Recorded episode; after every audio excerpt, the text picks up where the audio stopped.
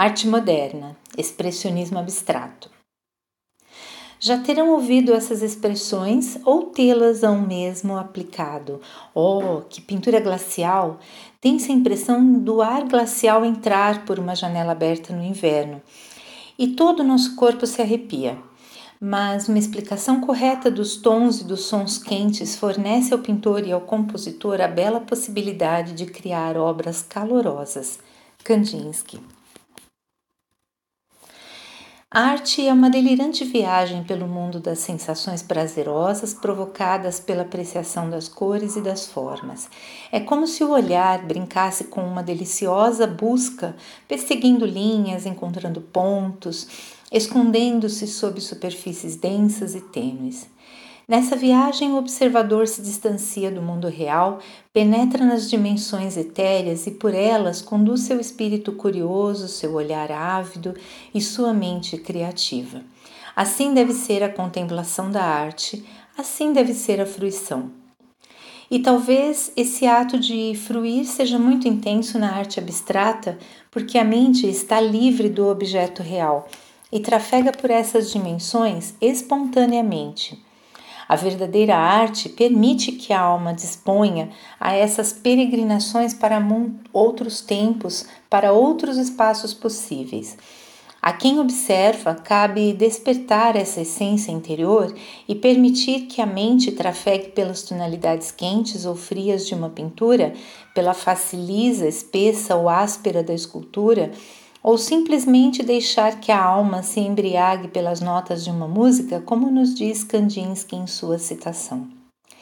E há que se lembrar que o escritor também foi o maior representante da arte abstrata e sua obra tinha uma ligação muito forte com a música. O abstracionismo de Kandinsky, no início do século XX, atravessou fronteiras e chegou a Nova York, nos Estados Unidos, durante a década de 30, quando os primeiros artistas aderiram ao estilo por lá. Nesse período, o país sofria com a Grande Depressão e com as duas guerras mundiais, o que levou muitos a aderirem ao estilo social de realismo na pintura, com temas voltados para o sofrimento. Muitos deles sobreviviam graças a um programa de ajuda do governo destinado à arte.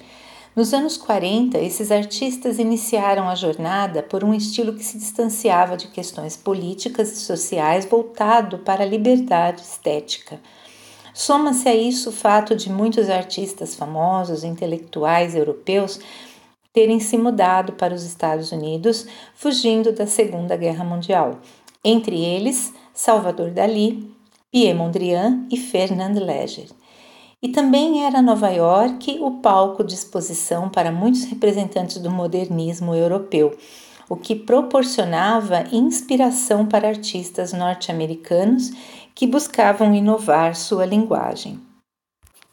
Emergindo após a Segunda Guerra Mundial como uma grande potência, os Estados Unidos contavam agora com grande mão de obra devido à imigração grande riqueza em recursos naturais e economia estável. Paris passou a ser substituído por Nova York como centro da arte moderna. Em meio a esse fecundo contexto, abria-se espaço para um novo estilo que emergia em 1946, com temas carregados de emoção, com a valorização da individualidade, da expressão livre e da improvisação.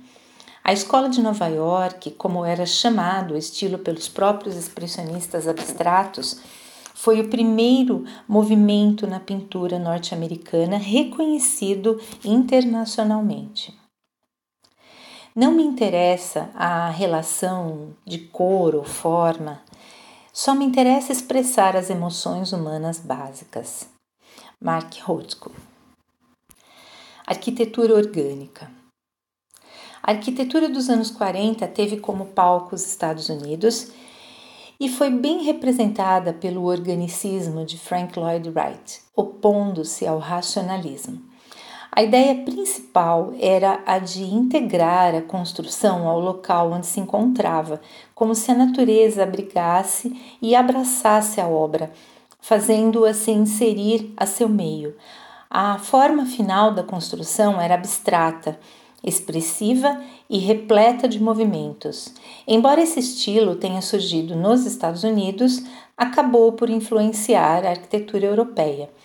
E o Museu de Guggenheim, em Nova York, foi uma das construções de Wright em que o estilo orgânico ficou esculpido. Construído em 1959, o prédio emerge com movimento em meio à cidade afobada, como uma fita se desenrolando de um imenso carretel. E se a fachada parece ser elástica e se mover, seu interior não é diferente. De dentro, a impressão final é a de que se está em uma grande espiral por onde se pode escorregar livremente, deliciando-se com a arte que se pode ver ao redor. Talvez tenha sido essa a intenção do arquiteto ao projetar o museu. Entre muitos projetos de Wright, ainda há a Casa da Cascata, também nos Estados Unidos, no estado da Pensilvânia, em que é reforçada a ideia da construção se adaptar à natureza e a seu meio. A casa emerge de uma cachoeira onde ela mesma parece estar inserida. A água verte de dentro dela como se pertencesse à obra. Escultura. Alma, contempla a rútila manhã, aberta em torno ao cimo, essa mescla de cores, imaterial, secreta, mas domada. Sentido original de umidade, de vapor e de fundo, junturas deslocadas pelas chamas, atritos aplanados de suspiros, linhas entrecortadas rasgando o abismo, tecedura em espiral, fedendo os ares. Kandinsky. Com obras metafóricas e repletas de movimentos e de inovações no campo da estética, grandes escultores se destacaram no estilo expressionista abstrato norte-americano, entre os quais Isamu Noguchi e as notáveis mulheres que fizeram parte do grupo das artistas do estilo, entre elas Louise Nevelson, Mary Callery e Dorothy Drenner. Como imensas catedrais obscuras, imprecisas e abstratas, as paredes esculturais de Louise Nevelson lembram esculturas e construções góticas. Erguem-se em direção ao céu, esguias circunspectas, monocromáticas, em tons austeros, como se orassem silenciosamente para o alto. Suas imensas instalações e peças são constituídas de caixas de madeiras preenchidas com objetos do mesmo material em seu interior, todos retirados e recolhidos pela artista a partir de objetos urbanos. Influenciada por Marcel Duchamp, a escultura de Louise Nevelson antecipou a ideia de reaproveitamento de materiais descartados no meio ambiente. Mary Callery, por sua vez, imprimiu liberdade e movimento em suas obras. Ficou em sua escultura a impressão acentuada do moderno e, em muitas de suas peças, imprimiu a leveza, o gracioso gesto, como se os personagens delgados e esguios se movessem delicadamente num lento balé. Ao olhar apurado de quem aprecia a arte, é possível perceber a música clássica ecoando ao fundo, feito uma orquestra silenciosa, em que violinos, pianos e maestro alternam-se ditando os passos da dança. Pintura. Eu pinto assim porque posso seguir colocando mais e mais elementos, dramaticidade, dor, raiva, amor, uma figura, um cavalo, meus conhecimentos, meus conceitos de espaço. De Kooning. Vindo da Armênia em 1920, Achil Gorky estava entre os artistas e intelectuais europeus que migraram da Europa para os Estados Unidos, fugindo da guerra. O estilo expressionista abstrato de Gorky serviu como uma ponte entre as vanguardas europeias e os pintores norte-americanos, influenciados ainda pela cultura da época, pela literatura, pelo cinema de Hollywood e por um período de final de guerras. Soma-se a isso o inconformismo com o tradicional da estética, um ajuizamento negativo com relação ao capitalismo e à tecnologia. O resultado foi a liberdade de expressão, a improvisação e obras carregadas de emoções e de temas morais, com a valorização do indivíduo. O estilo levou uma primeira geração de artistas americanos a obterem reconhecimento internacional. Entre esses artistas despontavam grandes mulheres que, contrariando sua época, foram além e conquistaram seu espaço profissional, evidenciando-se no campo da pintura e da escultura. Entre elas destacaram-se as pintoras Anne Ryan, Pearl Fine, Lee Krasner, Agnes Martin, Mary Abbott, Joan Mitchell e Ellen Frankenthaler. Foram também de grande importância os nomes de Mark Rothko, Adolf Gottlieb, Archie Gorky, Clifford Steele, William de Kooning, Barnett Newman, Jackson Pollock e Ed Reinhardt. Ao estilo pictórico de Jackson Pollock foi atribuído o nome de pintura de ação ou action painting em inglês pelo crítico de arte da época Harold Rosenberg. Sua técnica diferenciada consistia em dispor a imensa tela no chão e sobre ela atirar ou gotejar a tinta de maneira aleatória, obedecendo os movimentos do corpo, dos braços. É como se o artista adquirisse asas e pairasse ou voejasse com um enorme pincel embebido em tinta sobre a cena imaginária, numa deliciosa brincadeira em que apenas as cores entrelaçadas são importantes. O resultado é uma linda textura em que branco, preto, cinza, vermelho e tantas outras cores se alternam, formando um colorido jardim em que é possível perceber sombras, fundos, tons entrepostos e escondidos, como se existisse uma trama no objeto artístico semelhante a um tecido em movimento. Com um estilo mais refinado, Lee Krasner recebeu grande destaque no expressionismo abstrato. Casada com Jackson Pollock, os dois mantiveram seus estúdios na fazenda The Springs, onde moravam em East Hampton, Nova York. Enquanto Krasner trabalhava em um quarto na casa, Pollock mantinha seu ateliê no celeiro. Mesmo seguindo a linha do expressionismo abstrato, as obras de ambos adquiriram diferentes feições. Ela chegou a trabalhar com colagem e muitas de suas obras são de tonalidades vivas e intensas, com campos de cores bem preenchidos e uma perceptível influência de Matisse. Também sob influência de Matisse, Mark Rothko se importava com os campos de cores, muitas vezes de tonalidades fortes, contrastantes, em meio a formas geométricas que pareciam tentar tomar o espaço umas das outras.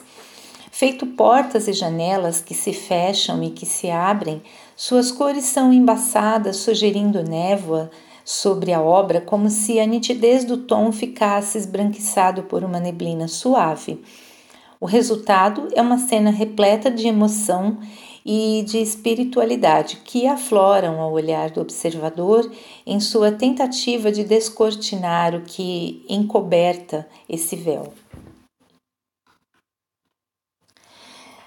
De maneira mais instintiva e racional, a obra de de Kooning está mais próxima de uma realidade deformada, turbulenta, acentuada por gestos violentos do artista sobre a tela, com pinceladas bruscas e aleatórias. Seu estilo, dentro do expressionismo abstrato, é explosivo e inesperado, deixando à mostra talvez a degeneração da sociedade. O estilo irreverente de de Kooning exerceu grande influência sobre a obra do artista George Ginley no Brasil em sua produção dos anos 80. Nascido em Nova York, o artista veio para o Brasil com a família no mesmo ano de seu nascimento. Voltou a morar em Nova York, morou também em Paris, onde teve contato com a arte e foi autodidata. A nítida influência de Matisse na cor viva de sua obra e da action painting dos Estados Unidos. A vigor e energia em suas pinceladas aleatórias, a desconstrução da forma realista, as sombras, formas ondulantes intercaladas, sobrepostas, que parecem orgânicas, vivas. Embora haja contradições, alguns críticos consideram que as obras dos artistas brasileiros Tomio Otaki, Manabu Mabe e Flávio Chiró tenham também o estilo muito próximo ao expressionismo abstrato. A pintura tem uma vida própria. Tento deixá-la aparecer. Jackson Pollock. Considerações finais. Quando algo acaba, isso fica significa que morreu, não? Eu acredito na eternidade. Nunca termino uma pintura, só paro de trabalhar nela por algum tempo. Ashel Gorky. Ao artista, a obra está sempre em tessitura.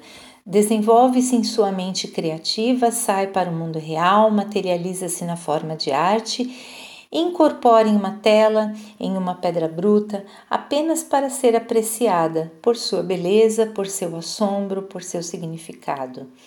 O Criador arranja os objetos, as cores, as formas e os dispõe cuidadosamente em uma inútil tentativa de alcançar sua própria ideia inicial. Essa jamais será a mesma de seu pensamento, do pensamento que a idealizou.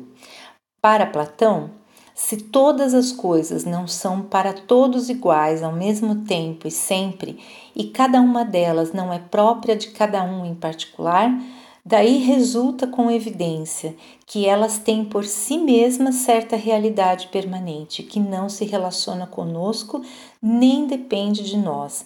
Não se deixam por isso arrastar para aqui e para colar por nossa fantasia, mas existem naturalmente por si mesmas segundo sua essência própria.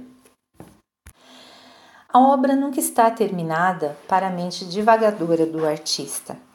Quando ele se dispõe a trafegar pela imensidão de sua criatividade, por suas estradas remotas, por seus mundos utópicos, o artista empreende essa jornada em busca da perfeição inalcançável que possa compreender a totalidade de seu pensamento e do mundo de suas ideias. A ele, o trajeto nunca será o mesmo. Cada vez que passeia sobre esses mundos entresonhados, ele encontra novos caminhos, alternativas que poderiam ser numa constante investigação de itinerários que abracem integralmente sua visão inicial. Para o observador, a perfeição estará sempre em cada linha, em cada movimento, em cada forma, em cada cor e na disposição dos elementos da cena que foi montada. É como se tudo estivesse eh, ali, está realmente por obra do destino, não pela mão humana. A arte recria as coisas individuais na forma de suas essências universais e ao fazê-lo torna-as inimitavelmente elas próprias. No decurso disso, ele as converte de contingência à necessidade, de dependência à liberdade. O que resiste a esse processo alquímico é expurgado como refúgio particularista. Terry Eagleton